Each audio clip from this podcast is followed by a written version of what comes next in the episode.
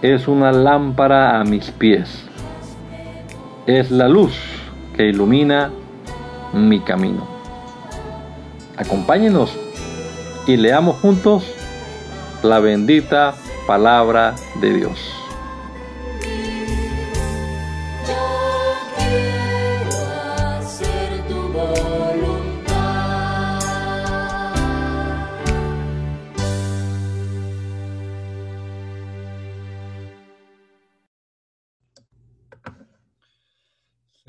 Jesucristo, te damos gracias en esta hora por la oportunidad que nos da, Señor, de iniciar una vez más este día que nos regalas leyendo tu palabra.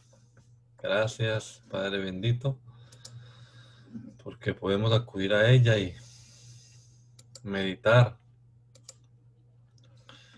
Esperamos que tú nos ilumines con tu Santo Espíritu, Señor, y que de verdad aunque estos textos del Antiguo Testamento fueron escritos hace tantos siglos, miles de años atrás, pues podamos descubrir en ellos los principios, principios bíblicos para aplicarlos a nuestra vida.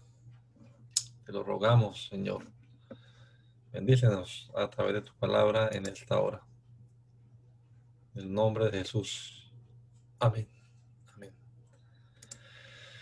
Continuamos leyendo entonces el segundo libro de Samuel, capítulo número 22. Dice, David dedicó este cántico al Señor cuando el Señor lo libró de Saúl y de todos sus enemigos. Estas son sus palabras. Señor, tú eres mi roca y mi fortaleza. Eres mi libertador. Dios mío, tú eres mi fuerza. En ti confío Eres mi escudo, mi poderosa salvación, mi alto refugio. Salvador mío, tú me salvas de la violencia. Yo te invoco, Señor, porque solo tú eres digno de alabanza. Tú me salvas de mis adversarios. Los lazos de la muerte me rodearon. Me arrolló un torrente de perversidad. Los lazos del sepulcro me rodearon. Me vi ante las trampas de la muerte. Pero en mi angustia, Señor, a ti clamé. A ti, mi Dios, pedí ayuda.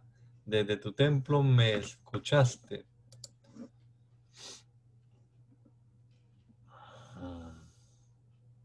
Mis gemidos llegaron a tus oídos. La tierra tembló y se estremeció. Los cimientos de los cielos se cimbraron, se sacudieron por la indignación del Señor. Humo salía de su nariz y de su boca brotaba fuego destructor. Su furor inflamaba los carbones, inclinó los cielos y bajó. A sus pies había densas tinieblas. Montó sobre un querubín y voló. Voló sobre las alas del viento. Se envolvió en un manto de sombras entre grises nubes cargadas de agua. De su deslumbrante presencia salieron ardientes ascuas que cruzaron las nubes. El Señor lanzó un poderoso trueno, el Altísimo dejó de escuchar su voz, lanzó sus flechas y los dispersó, lanzó relámpagos y acabó con ellos. El Señor dejó oír su reprensión y a la vista quedó el fondo de las aguas. De su nariz salió un intenso soplo y a la vista quedaron los cimientos del mundo. Desde lo alto el Señor me tendió la mano y me rescató de las aguas tumultuosas, me libró de los poderosos enemigos que me odiaban y que eran más fuertes que yo. Me atacaron en el día de mi desgracia, pero el Señor me dio su apoyo, me llevó a un terreno espacioso y me salvó porque se agradó de mí. El Señor me premió porque soy justo porque mis manos están limpias de culpa. Yo he seguido los caminos del Señor y ningún mal he cometido contra mi Dios. Tengo presentes todos sus decretos y no me he apartado de sus estatutos. Con él me he conducido rectamente y me he alejado de la maldad. El Señor ha visto la limpieza de mis manos y por eso ha recompensado mi justicia. Señor, tú eres fiel con el que es fiel e intachable con el que es intachable. Juegas limpio con quien juega limpio, pero al tramposo le ganas en astucia. Tú salvas a los humildes, pero humillas a los soberbios. Señor mi Dios, tú mantienes mi lámpara encendida. Tú eres la luz de mis tinieblas. Con tu ayuda, mi Dios, puedo vencer ejércitos y derribar murallas. El camino de Dios es perfecto, la palabra del Señor acrisolada. Dios es el escudo de los que en Él confían. Aparte del Señor no hay otro Dios. Aparte de nuestro Dios no hay otra roca. Dios es quien me infunde fuerzas. Dios es quien endereza mis caminos. Dios es quien aligera mis pies y me hace recorrer, me hace correr como un venado. Dios es quien me afirma en las alturas. Dios adiestra mis manos para el combate y me da fuerzas para tensar el arco de bronce. Tú me diste el escudo de tu salvación y con tu bondad me engrandeciste. Me pusiste sobre un terreno espacioso para que mis pies no resbalaran. Así pude perseguir y alcanzar a mis adversarios y no volví hasta haberlos exterminado. Los herí y ya no se levantaron, quedaron tendidos debajo de mis pies. Tú me infundiste fuerzas para la batalla, para vencer y humillar a mis adversarios. Tú los hiciste ponerse en retirada y así acabé con los que me odiaban. Clamaron a ti, Señor, pero no los atendiste, no hubo nadie que los ayudara. Los hice polvo, los deshice como a terrones, los pisoteé como al lodo en las calles. Tú me libraste de un pueblo rebelde y me pusiste al frente de las naciones. Gente que yo no conocía viene a servirme. Gente extraña me rinde homenaje. Apenas me escuchan, me obedecen. Gente de otros pueblos se llena de miedo y sale temblando de sus escondites. Viva el Señor, Bendita sea mi roca, exaltado sea el Dios de mi salvación. Es el Dios que me vindica mis agravios y somete a las naciones bajo mis pies. Es el Dios que me libra de mis adversarios, que me eleva por encima de mis oponentes, que me pone a salvo de los violentos.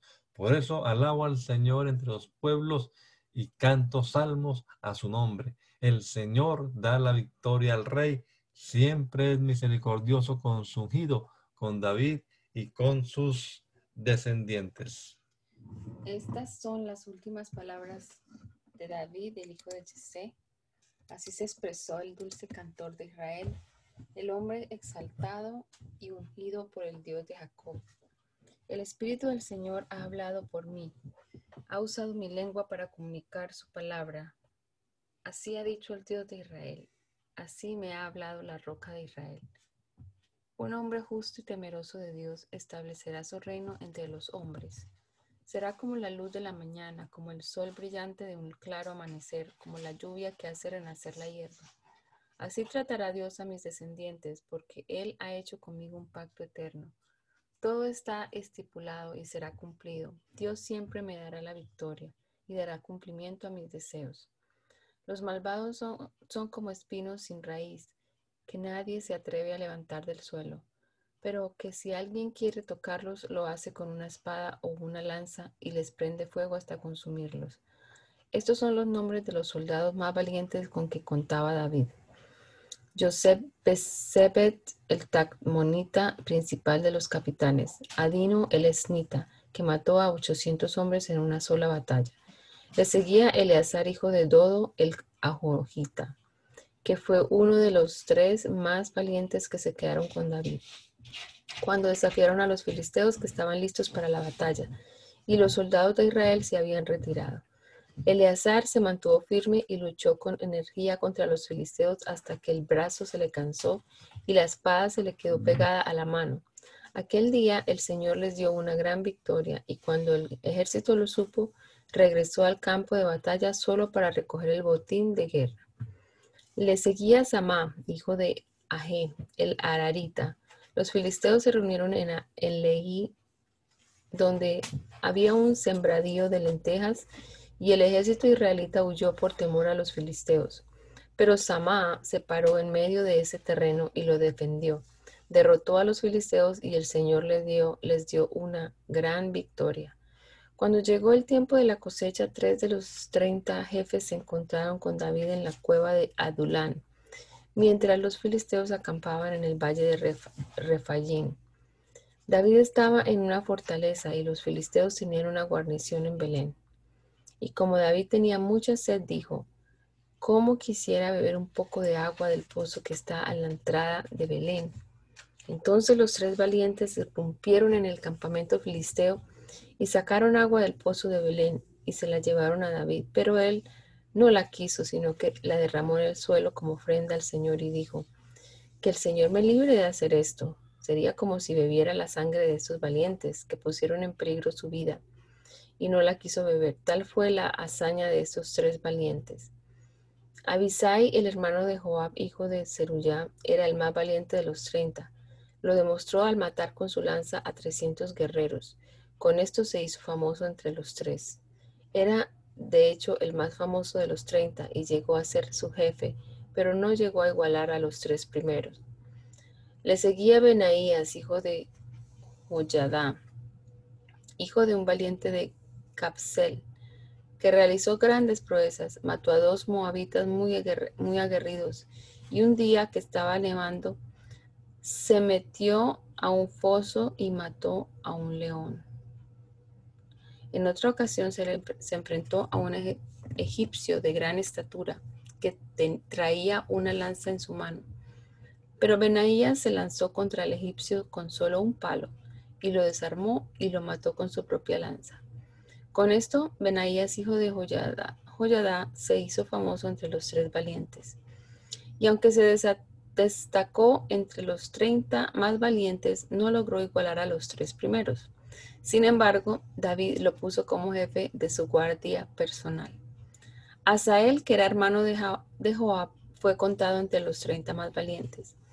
El Hanán, hijo de Dodo de Belén, Samá el Arodita, Elica el Arodita, él es el, palpit, el Paltita, Irá, hijo de Iques el Tecoita, Ebiezer el Anototita, Mebunai el Usatita, Salmón el Ajojita, Marai el Netofatita, Heleb, Heleb, hijo de Paná, el nefofatita, netofa, a ver, el netofatita, Itai, hijo de Ribai, el benjaminita de Gabá, Benaías del Piratonita, Idai, el del arroyo de Gas, Abi Albón, el Arpatita, Asmavet, el Barumita, Elijaba el Salbonita, Jonatán de los descendientes de Hasén, Samá el Ararita, Ajián, hijo de Sarar el Ararita, Elifelet, hijo de Ahasbai, Ahasbai, nieto de Macá, Elián, hijo de Ahitofel, el Gilonita, Jezrai, el Carmelita, Parai el Arbita, Igal, hijo de Natán, el de Soba, Bani el Gadita, Selec el Amonita, Naharai el Berotita, que era el escudero de Joab, hijo de Zeruyam, Ira el Itrita, Gareb el Itrita, Urias el Itita, en total 37 valientes. Y el Señor volvió a enojarse con el pueblo de Israel e indujo a David a levantar un censo de todo Israel y Judá. Llamó a Joab, que era el general de su ejército, y le dijo, Ve y recorre todas las tribus de Israel, desde Dan hasta Berseba, hasta Berseba, y haz un censo del pueblo. Quiero saber cuántos son. Pero Joab le respondió al rey, que el Señor multiplique el pueblo cien veces y que su majestad llegue a verlo. ¿Por qué quiere su majestad hacer esto? Pero la orden del rey pudo más que Joab y que sus capitanes. Así que Joab y sus capitanes salieron del palacio y se dispusieron a levantar el censo de Israel. Cruzaron el Jordán y acamparon en Aroer, al sur de la ciudad que está en el valle de Gad, junto a Hazer. De allí fueron a Galaad y a la tierra baja de Jotzi y luego a Dan, Yan y a los alrededores de Sidón. Luego fueron a la fortaleza de Tiro y recorrieron todas las ciudades de los hivitas y de los cananeos hasta llegar al Negev de Judá en Berseba. Después de nueve meses y veinte días de andar recorriendo todo el país, volvieron a Jerusalén. Y Joab le presentó al rey el resultado del censo y resultó que en Israel había ochocientos mil hombres aptos para la guerra y en Judá había quinientos mil. Pero después de haber censado al pueblo, David se sintió muy apesadumbrado y fue a decirle al Señor, he cometido un grave pecado. Te ruego, Señor, que perdones a ese siervo tuyo por haber sido tan necio. Al día siguiente, cuando David se levantó, la palabra del Señor vino a Gad, el vidente de David, y le dijo, Ve y dile de parte a David, ve y dile de mí parte a David, yo al Señor te doy a elegir una de tres cosas, haré lo que tú elijas. Gad fue a ver a David y le dio el mensaje. El Señor le dijo, ¿quieres que haya siete años de hambre en tu tierra? ¿O prefieres huir de tus enemigos durante tres meses? ¿O prefieres que haya en tu pueblo tres días de peste? Piénsalo bien, pues debo llevar una respuesta a quien me envía. Entonces David le dijo a Gad, estoy en un gran aprieto, permíteme caer en las manos del Señor, pues su misericordia es grande en extremo, no me dejes caer en las manos de ningún hombre. Entonces el Señor envió la peste sobre Israel desde la mañana y hasta el día señalado, y desde Dan hasta Berseba murieron setenta mil israelitas.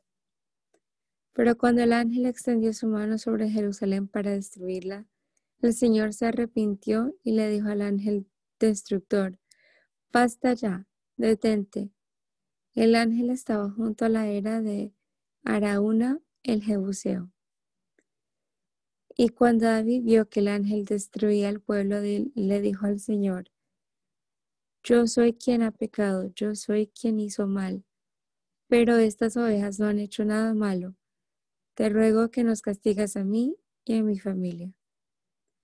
Entonces Gad fue y le dijo, ve y edifica un altar al Señor en la era de Araúna, el Jebuseo. David fue a cumplir lo que el Señor le había ordenado hacer por medio de Gad.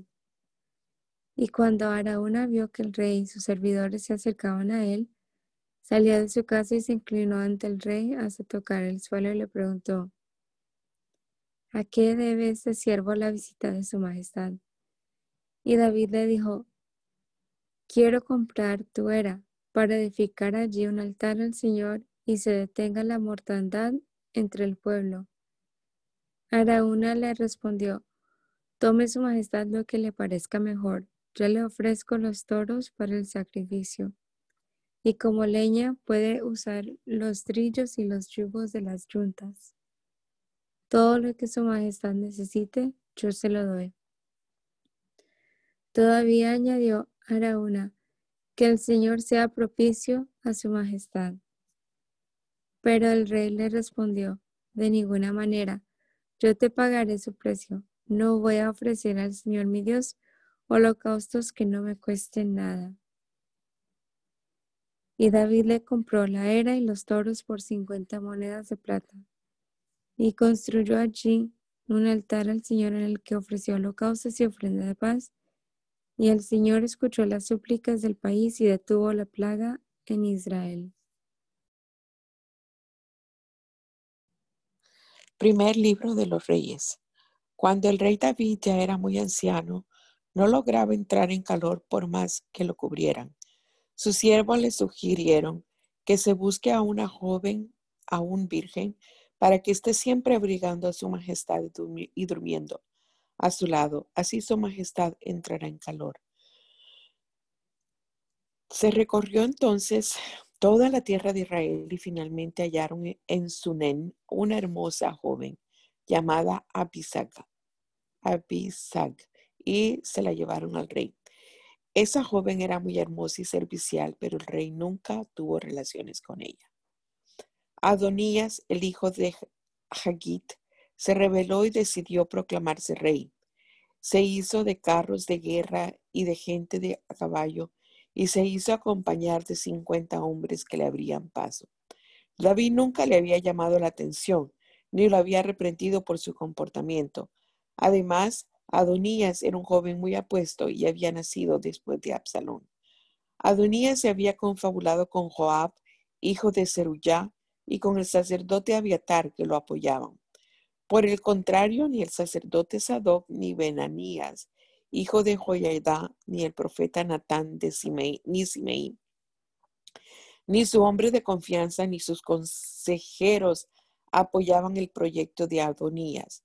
Pero Adonías preparó un banquete junto a la peña de Joselet, cerca de la fuente de Roguel, y mató ovejas y vacas y terneros engordados, e invitó a todos sus hermanos, hijos del rey David, y a todos los varones de Judá al servicio del rey.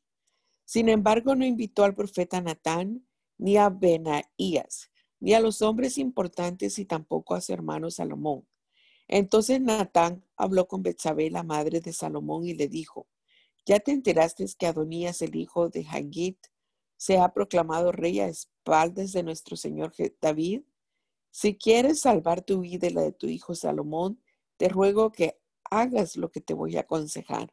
Preséntate ahora mismo ante el rey David y dile, ¿recuerda a su majestad la promesa que le hizo a esta sierva suya de que mi hijo Salomón sería rey después de su majestad y que él ocuparía el trono?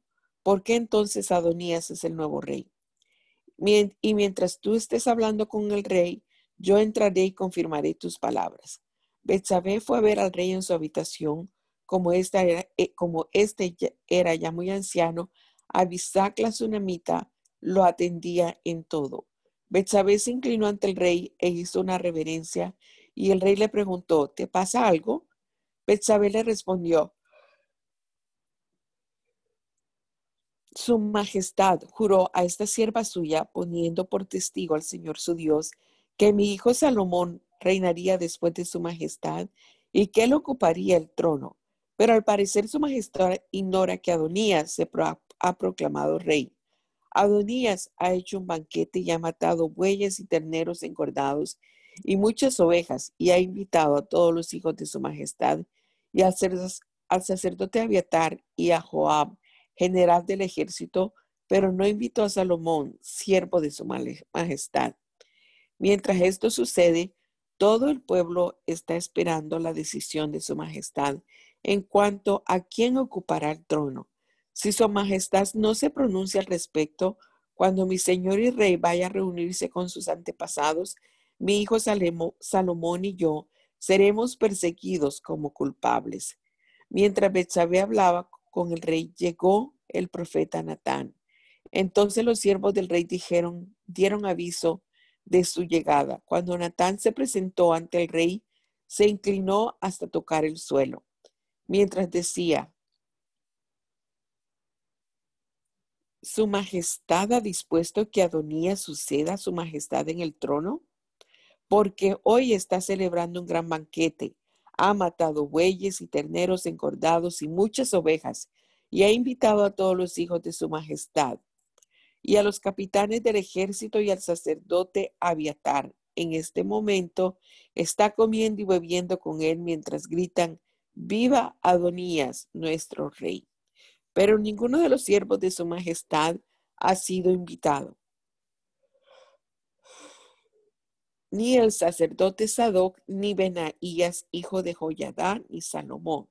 ¿Acaso este asunto de la sucesión del trono lo ha ordenado su majestad y ha olvidado comunicarlo a sus siervos?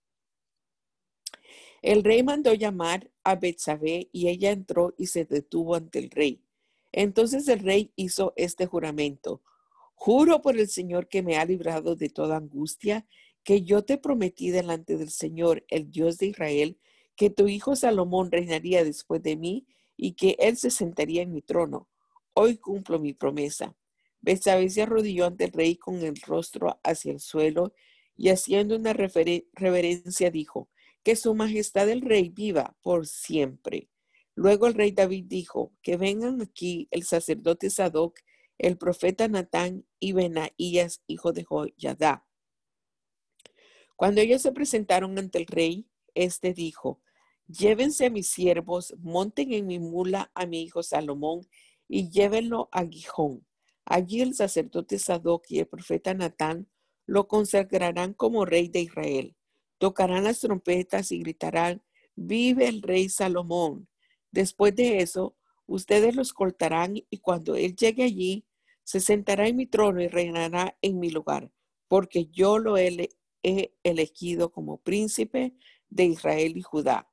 Benaías, hijo de Joyadá, dijo entonces al rey, así será, y que el Señor, el Dios de su majestad, así lo confirme. Que así como el Señor ha estado con su majestad, esté también con Salomón y que haga prosperar su reinado aún más que el reinado de su majestad, el rey David. El sacerdote Sadoc, el profeta Natán, Benaías, hijo de Joyadá, y los cretenses y peleteos fueron por la mula del rey David para que Salomón la montara y luego partieron rumbo a Gijón. Ahí el sacerdote Sadoc tomó del santuario el recipiente con el aceite y ungió a Salomón. Se tocó entonces la trompeta y todo el pueblo gritó, ¡Viva el rey Salomón! Enseguida todo el pueblo lo siguió mientras cantaba alegremente, alegremente al son de las flautas. Era tal el alborozo que la tierra parecía hundirse por causa de su clamor. Adonías y sus invitados ya habían terminado de comer cuando les llegó la noticia y cuando Joab escuchó las trompetas preguntó, ¿por qué está tan alborotada la ciudad? ¿A qué viene ese escándalo? No había terminado de hablar cuando llegó Jonatán, el hijo del sacerdote Abiatar. Al verlo, Adonías le dijo, Adelante, valiente, seguramente me traes buenas noticias. Y Jonatán le dijo, La noticia es que nuestro señor, el rey David, acaba de nombrar rey a Salomón. El rey ordenó al sacerdote Sadoc, al profeta Natán, a Benaías, hijo de Joyadá, y a los cretenses y pereteos que mostraran a Salomón sobre su propia mula, que montaran a Salomón sobre su propia mula. Y ellos así lo hicieron, y el sacerdote Sadoc y el profeta Natán lo ungieron con aceite y lo consagraron en Gijón como rey. Luego regresaron a la ciudad y todo el pueblo celebra esto con gran alegría y alboroto. Esa es la causa del estruendo que aquí se escucha. Pero además Salomón ya se ha sentado en el trono del reino y los siervos del rey fueron a nuestro Señor, el rey David, diciendo, que el Señor conceda al nombre de Salomón más fama que al de su majestad, y que dé a su reinado mayor grandeza que al de su majestad. El rey adoró al Señor en su cama. Y dijo, bendito sea el Señor, Dios de Israel, que me ha permitido ver hoy al que ocupará mi trono cuando los invitados de Adonías escucharon esto, temblaron de miedo y se levantaron y se fueron a sus casas. Adonías, lleno de miedo por lo que Salomón pudiera hacer, corrió al santuario y se agarró de los cuernos del altar. Algunos fueron a decirle a Salomón, Adonías tiene miedo del rey Salomón. Ha ido a agarrarse de los cuernos del altar y suplica que me jure el rey Salomón que no matará a este siervo suyo. Salomón dijo, si él es un hombre de bien, ni uno, ni un, ni uno solo de sus cabellos caerá al suelo. pero si ha actuado mal, morirá. Entonces el rey Salomón mandó que fueran por él y lo sacaran del santuario. Y cuando Adonías llegó al palacio, se inclinó ante el rey Salomón, quien al verlo le dijo, vete a tu casa. En los últimos momentos de su vida, el rey David le recomendó a Salomón su hijo, estoy por recorrer la senda de todos los mortales. Ánimo y pórtate como todo un hombre. Cumple los mandamientos del Señor tu Dios y no te aparte de sus caminos. Sigue sus sendas y cumple con sus leyes y preceptos, tal y como están escritos en la ley de Moisés. Así prosperarás en todo lo que hagas y en todo lo que emprendas. Si lo haces, el Señor confirmará la promesa que me hizo cuando dijo, si tus hijos caminan por mis sendas y se, y, se comportan ante mí con veracidad y con todo su corazón y toda su alma, jamás te faltará un sucesor en el trono de Israel. Tú bien sabes lo que me hizo Joab, hijo de Zerullá, y lo que hizo con Abner, hijo de Ned, y con Amasa, hijo de Jeter, los mató. Y con ello desató una guerra sangrienta en tiempos de paz, con lo que se manchó la, de sangre de la cabeza a los pies. Toma esto en cuenta y haz lo que creas conveniente, pero no le permitas llegar a viejo y morir en paz. Trata con bondad a los descendientes de Marsilai, el Galaadita. Quiero que lo sientes a tu mesa, porque ellos me ayudaron cuando yo estaba huyendo de tu hermano Absalón. En cuanto a, en a hijo de Gera, el benjaminita de Bahurín, aunque me lanzó una terrible maldición cuando yo iba rumbo a Mahanayí, también fue el Jordán a recibirme Ahí le prometí delante del Señor que mi espada no lo mataría. Pero ahora Él está en tus manos y tú sabrás lo que debes hacer. Aunque ya está viejo, haz que baje el sepulcro bañado con su propia sangre. En su propia sangre. Y David cayó en el sueño eterno, con sus, como sus padres, y fue sepultado en su ciudad. Cuarenta años reinó en Israel, de los cuales siete años reinó en Hebrón y treinta y tres en Jerusalén. Salomón ocupó entonces el trono de David su padre y su reino se consolidó. Un día Adonías, hijo de Hagid, fue a visitar a Betsabé, la madre de Salomón, y ella le preguntó, ¿vienes en son de paz? Y Adonías respondió que sí, y añadió, quiero hacerte una petición. Betsabé le pidió que hablara, y él le dijo, como bien sabes, el reino era mío. Todo Israel había puesto en mí sus esperanzas de que yo reinara, de que yo reinara de que yo reinara, pero el reino cambió de manos y ahora es de Salomón. Mi hermano, por mi hermano, porque esa fue la voluntad del Señor. Pero te ruego que no me niegues lo que te voy a pedir. Betsabé le dijo, dime qué es lo que quieres. Y Adonías, le dijo, por favor, habla con el rey Salomón y pídele que me dé por esposa a Bisac, la tsunamita. Yo sé que a ti no te negará lo que le pidas. Betsabé le dijo, está bien, yo hablaré por ti al rey. Y Betsabé fue al palacio para hablar con el rey Salomón en favor de Adonías. El rey se levantó a recibirle y se inclinó ante ella. Luego se sentó en su trono y mandó traer una silla para su madre y ella se sentó a su derecha. Entonces Betsabé le dijo, quiero hacerte una pequeña petición, espero que no me la niegues. Y el rey le dijo, pídeme lo que quieras, madre mía, que no te lo negaré. Y ella respondió, Deja que Adonías, tu hermano, tome por mujer a Bisac la la tsunamita. Pero el rey Salomón respondió a su madre, ¿por qué pides a Bisac la tsunamita para Adonías? ¿También me vas a pedir que le entregue el reino porque es mi hermano mayor? Él cuenta ya con el apoyo del sacerdote Abiatar y de Joab, hijo de Zerja. Entonces el rey Salomón juró por el Señor y dijo, que el Señor me castigue duramente y más aún que con esta petición Adonías ha afirmado su sentencia de muerte.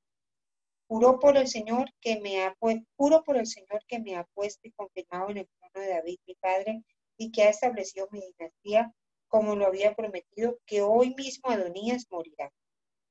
Entonces el rey Salomón ordenó a Benaías, hijo de Joyada, que matara a Adonías, y Benaías fue y lo mató. Luego el rey le ordenó al sacerdote Abiatar, regresa a Anatot, tu tierra, mereces la muerte, pero no te mataré hoy porque has llevado el arca del Señor nuestro Dios en presencia de David, Padre, y porque sufriste junto con él las mismas aflicciones. Así, fue como Salomón quitó a del sacerdocio en el templo del Señor, con lo que se cumplió su palabra contra los descendientes de Eli, como lo había afirmado en Silo. Esta noticia llegó a oídos de Joab, que también había apoyado a Unías, aunque no se había unido al salón. En cuanto lo supo, huyó al tabernáculo del Señor y se aferró a los cuernos del altar. Cuando Salomón supo que Joab estaba en el tabernáculo del Señor junto al altar, ordenó a Benaías, hijo de Joyadá, que fuera y le diera muerte. Entonces Benaías fue al tabernáculo del Señor y le dijo a Joab, el rey te ordena que salgas. Pero Joab respondió, de ninguna manera, prefiero morir aquí. Benaías regresó al palacio y le contó al rey lo que había dicho Joab. Entonces el rey dijo, pues cumple sus deseos, mátalo y entiérralo y borra así la sangre que Joab derramó injustamente y que nos manchó a mi padre y a mí. El Señor le hará pagar con su propia sangre porque asesinó a dos hombres más justos y honrados que él. Los mató a filo de espada y sin que mi padre lo supiera. Mató a Abner, hijo de Ner, que era general del ejército de Israel, y a Masa, hijo de Jeté, que era general del ejército de Judá. La sangre de estos dos hombres recaerá sobre Joab y sobre todos sus descendientes. Cambio sobre David y sus descendientes y sobre, su dinastía y su trono, el Señor derramará paz para siempre. Entonces Benaías, hijo de Joyadá, fue y atacó a Joab y lo mató. Luego lo sepultaron en su casa en el desierto. Su lugar como, su lugar como capitán del ejército la asumió Benaías por orden del rey, y Sadoc ocupó el lugar de Abiatar como sacerdote. Después el rey mandó llamar a Simeí y le dijo, construye una casa en Jerusalén para que vivas allí, pero no se te ocurra salir. Quiero que sepas que si me entero que sales y cruzas el torrente de Cedrón, ese día morirás, y tú serás el único responsable de tu muerte. Y Simeí le respondió, estoy de acuerdo con lo dicho por su majestad, así lo haré. Y Simeí vivió en Jerusalén mucho tiempo. Pero sucedió que después de tres años, dos de sus criados huyeron a Gad, donde reinaba Aquís, hijo de Masá. Cuando Simeí supo que sus criados estaban en Gad, aparejó un asno y fue a Gad en busca de sus criados. Y cuando los halló, regresó a Jerusalén. Pero Salomón se enteró de que Simeí había salido de Jerusalén para ir a Gad, pero que había vuelto.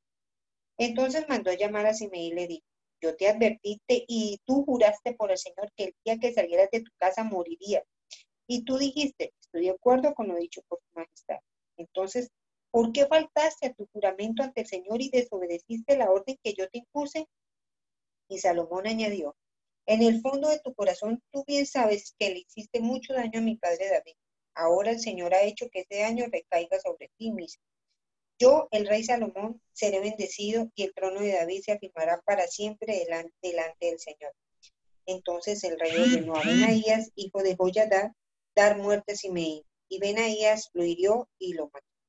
Con esto, el reino de Salomón quedó confirmado.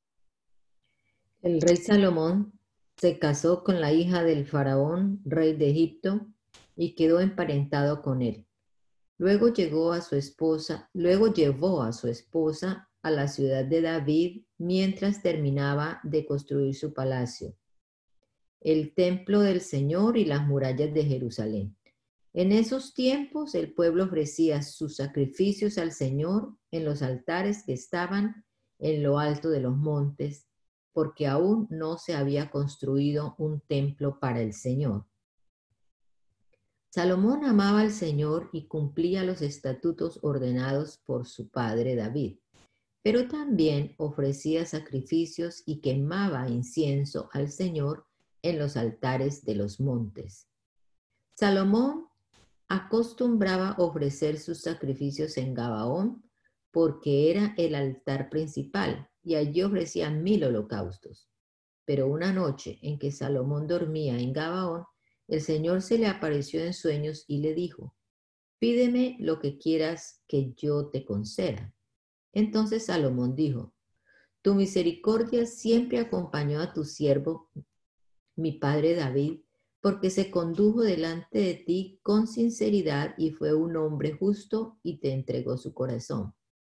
Tú has sido misericordioso con él porque le has concedido que un hijo ocupe su trono, como hoy podemos verlo. Ahora, Señor y Dios mío, tú me has puesto en el trono que ocupó mi padre David. Reconozco que soy muy joven y que muchas veces no sé qué hacer. Este siervo tuyo se halla en medio del pueblo que tú escogiste y que es tan numeroso que es imposible contarlo. Yo te pido que me des un corazón con mucho entendimiento para gobernar a tu pueblo y para discernir entre lo bueno y lo malo, porque ¿quién es capaz de gobernar a este pueblo tan grande? Al Señor le agradó la petición de Salomón. Entonces le dijo, puesto que me has pedido esto y no una larga vida ni muchas riquezas, ni tampoco pediste vengarte de tus enemigos, sino que pediste inteligencia para saber escuchar, voy a hacer lo que me has pedido.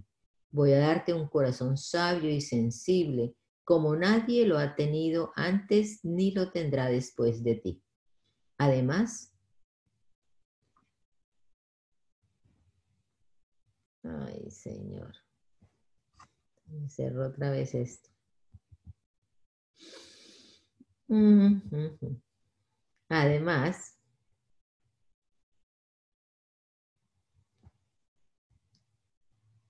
Ay, permítame un segundito. Estamos en, en Segunda de Reyes, ¿cierto?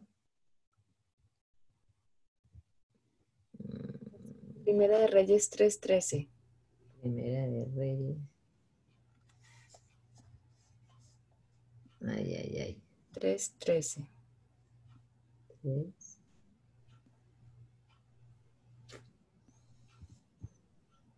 3. Además, voy a darte las cosas que no me pediste, muchas riquezas y fama, a tal grado que mientras vivas no habrá ningún otro rey como tú. Y si caminas por mis sendas y cumples mis estatutos y mandamientos, como lo hizo David tu padre, yo te concederé una larga vida. Cuando Salomón despertó de su sueño, fue a Jerusalén y se presentó delante del arca del pacto del Señor y ofreció holocaustos y sacrificios de paz y luego hizo un banquete para todos sus siervos.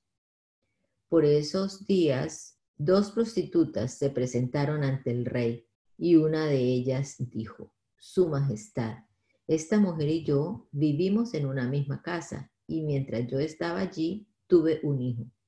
Tres días después, y mientras las dos vivimos juntas, también ella tuvo un hijo.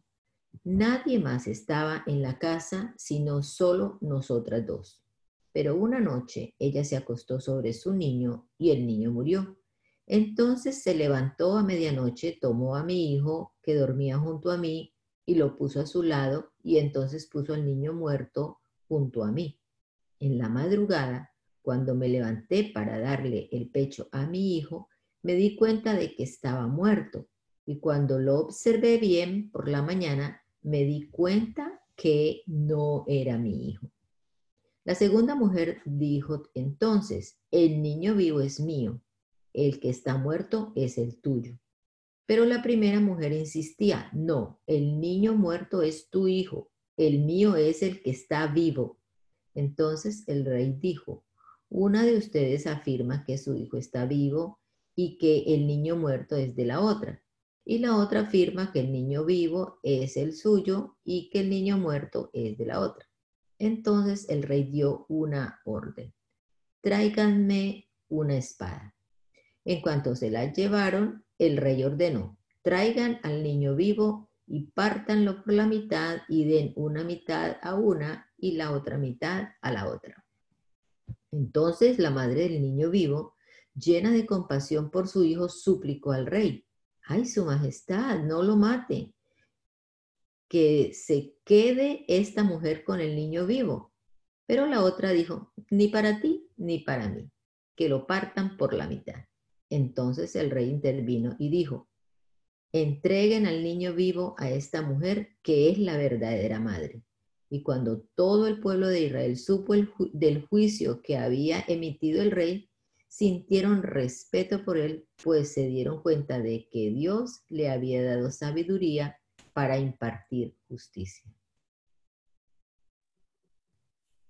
Y Salomón fue rey de todo Israel Los funcionarios que le ayudaron fueron Azarías, hijo, hijo de Sadoc, el sacerdote, Eli,Elijoref y Ahías, hijo de Sisa, cronista, Josafat, hijo de Ahilud, secretario del rey, Benaías, hijo de Joyada, jefe del ejército, Sadoc y Abiatar, sacerdotes, Azarías, hijo de Natán, jefe de los gobernadores, Sabuc, hijo de Natán, sacerdote y consejero del rey, Ahisar, mayordomo, Adoni, Adonirán, hijo de Abda,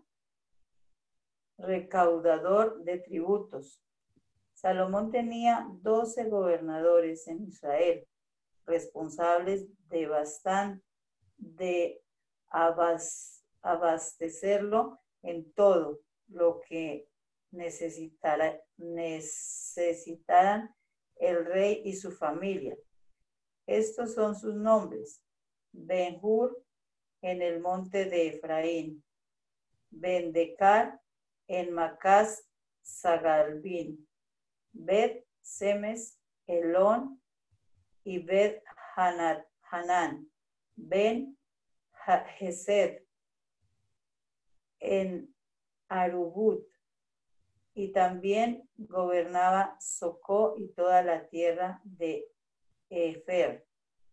Ben Aminadab, que se había casado con Tafat, la hija de Salomón, en, en todos los territorios de Dor. Bana, hijo de Ahilud, en Tanad.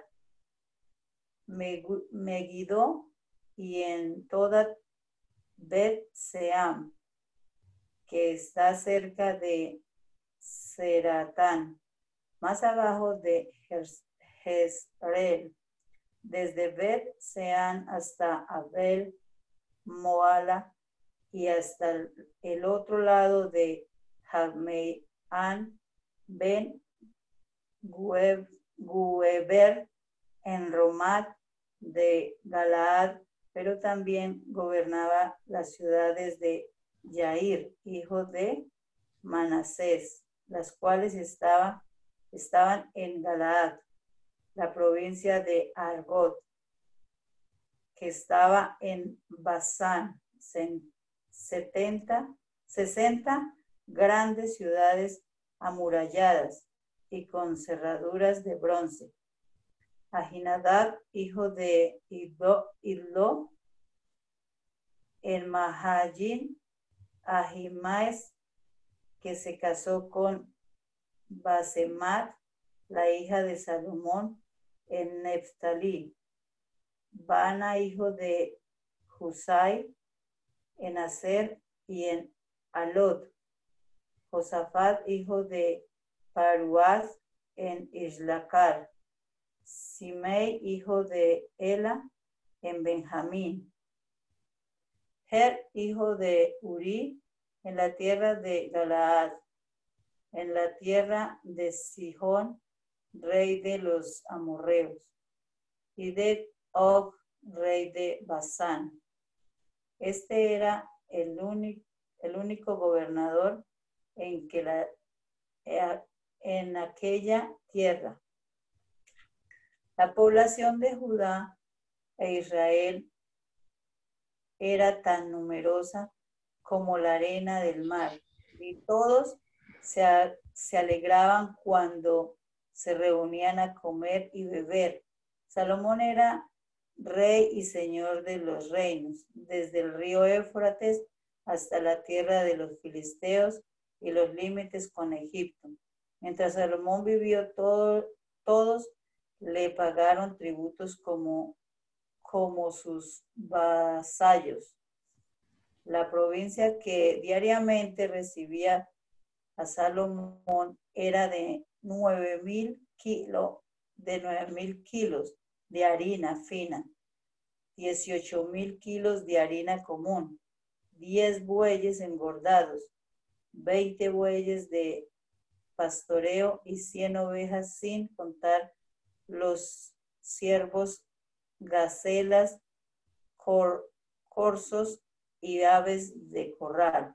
Salomón dominó los reinos al oeste del río Éufrates, desde Tefe, Tefesac hasta Gaza, y en toda esa región hubo paz.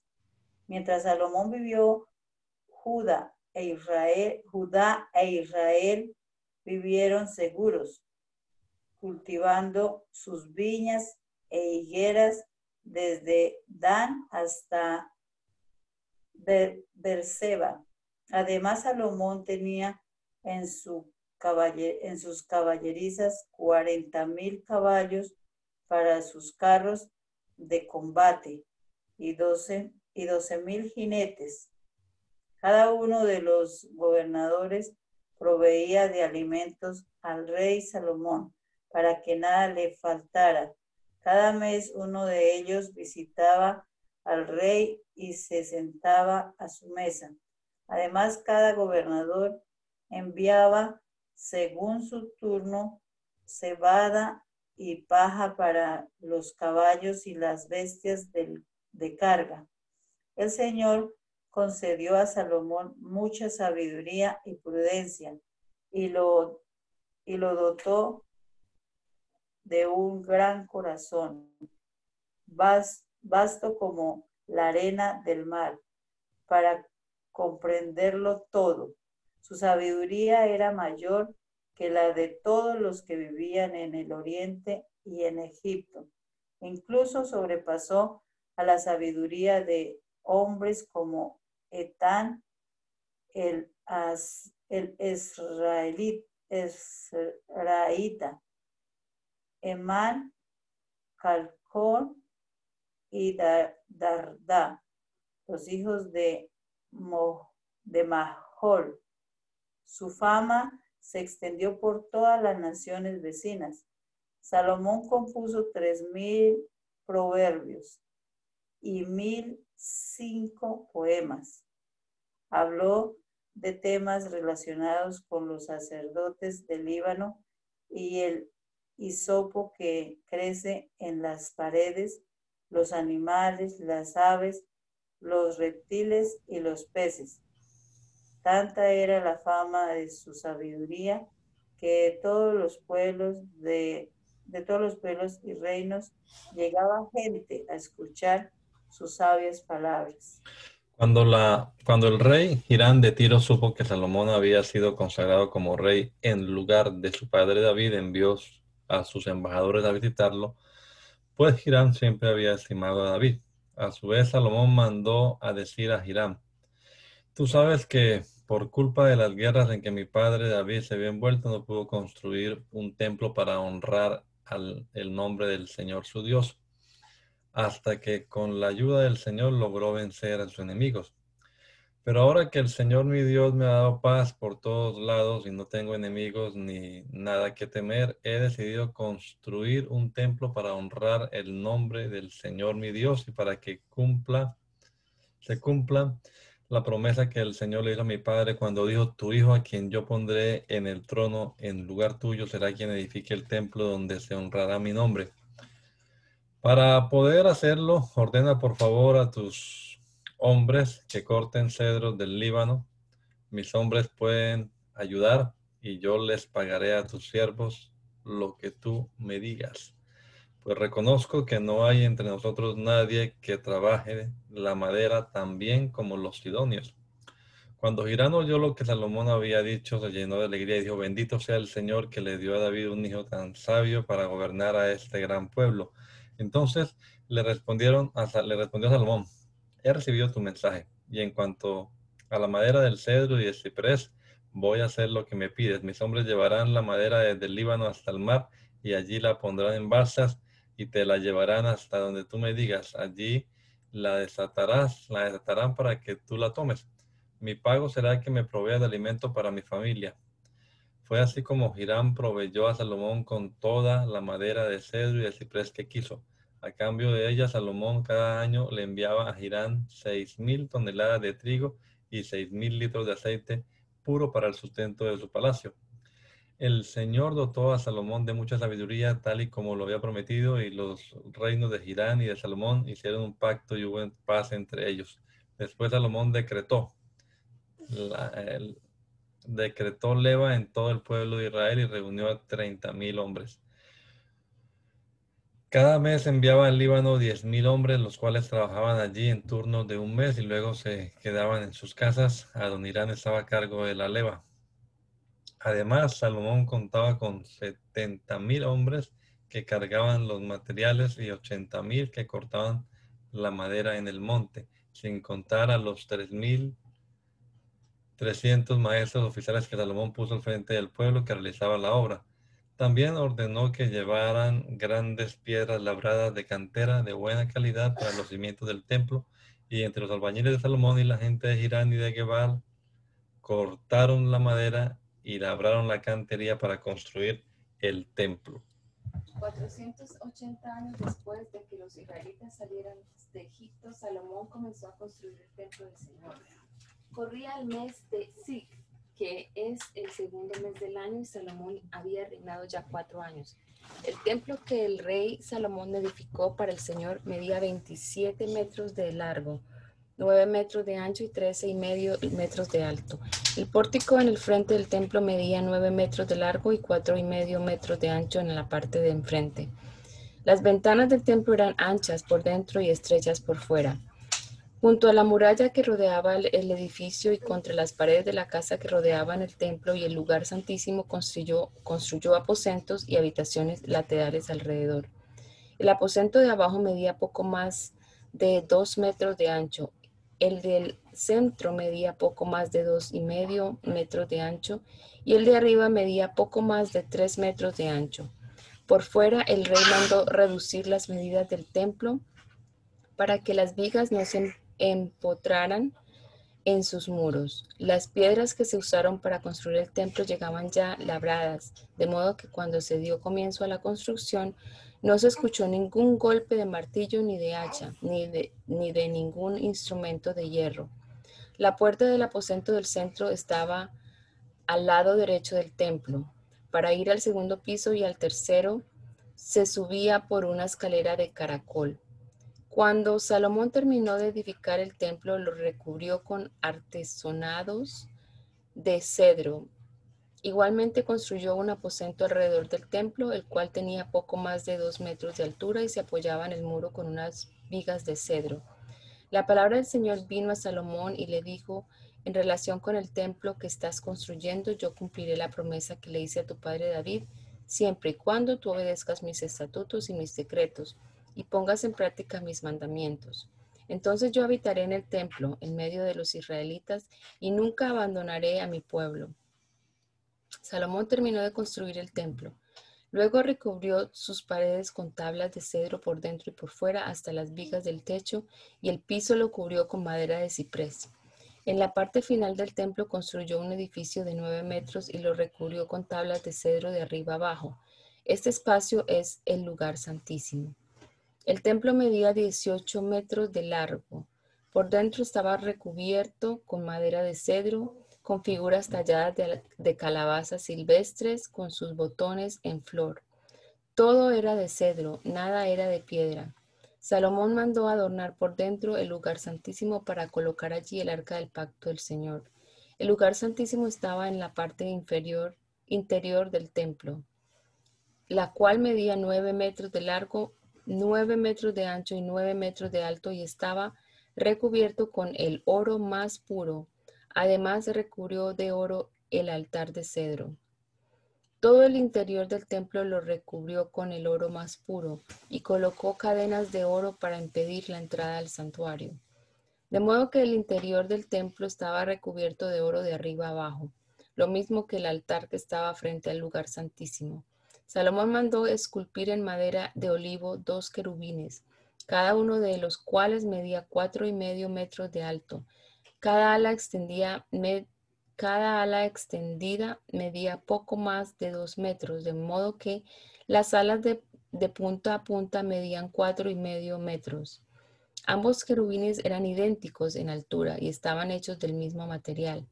La altura de cada querubín era de cuatro y medio metros. Estos querubines fueron puestos dentro del templo en el lugar santísimo con las alas extendidas. El ala de cada uno tocaba la pared opuesta y una y otra se tocaban por las puntas y se unían en el centro del templo. También a los querubines les, los recubrió de oro. En las paredes del templo, lo mismo afuera que adentro, mandó tallar figuras de querubines, palmeras y botones en flor. El piso del templo lo cubrió de oro por dentro y por fuera. A la entrada del santuario puso puertas de madera de olivo y el umbral y los postes formaban una figura de cinco esquinas. Las dos puertas estaban hechas de madera de olivo, en las que también talló figuras de querubines, palmeras y botones en flor. Todo esto lo recubrió de oro. Para la puerta a la entrada del templo mandó hacer postes cuadrados de madera de olivo. También mandó hacer dos puertas giratorias de madera de ciprés. En estas puertas también mandó tallar figuras de querubines, palmeras y botones en flor, y las recubrió de oro.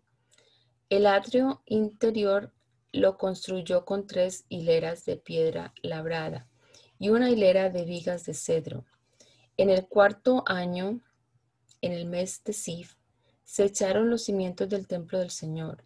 En el undécimo año, en el mes de Bul, que es el octavo mes del año, concluyó la construcción del templo con todo lo necesario y todos los detalles. La construcción duró siete años. Amén.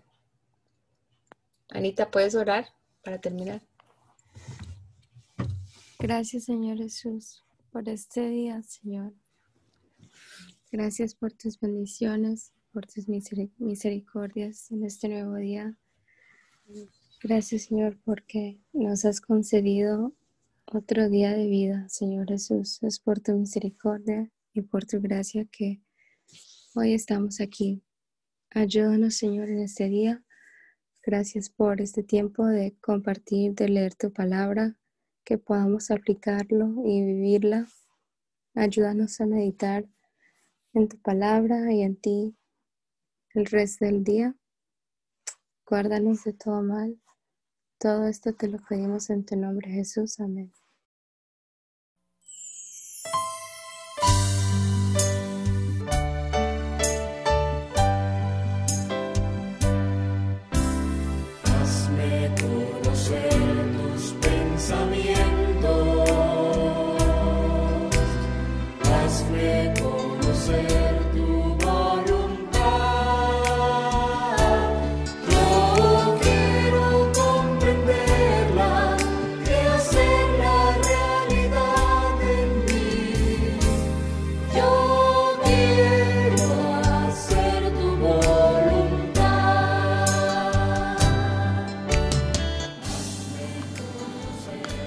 El mandamiento es lámpara y la enseñanza es luz. Y las reprensiones son el camino de la vida. Espero que esta lectura de la palabra de Dios haya sido de edificación para su vida y la de su familia. Gracia y paz.